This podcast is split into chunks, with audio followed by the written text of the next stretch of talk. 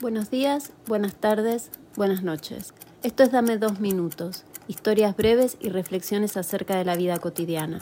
Soy Vera y creo firmemente que sentimos como podemos y vamos por la vida a los tropezones, porque no existen las fórmulas, estamos improvisando. Episodio 15. Los restos. Giro mi pulgar sobre mi dedo índice. Las cenizas se esparcen y afinan, pero no desaparecen. La nada no son cenizas, eso es seguro.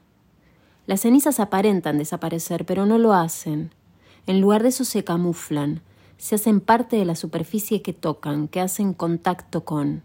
Se dejan absorber, integrar, pero no desaparecen.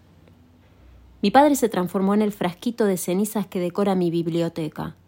El resto nada libre en la frialdad del río de la Plata. Mi padre era uno y ahora de alguna manera es dos. Si miro más de cerca me doy cuenta que ese razonamiento es infundado. Mi padre se transformó en el frasquito y las cenizas, pero antes se transformó en mí y en mis hermanos, y después en mis sobrinos y en los peces que se lo habrán comido.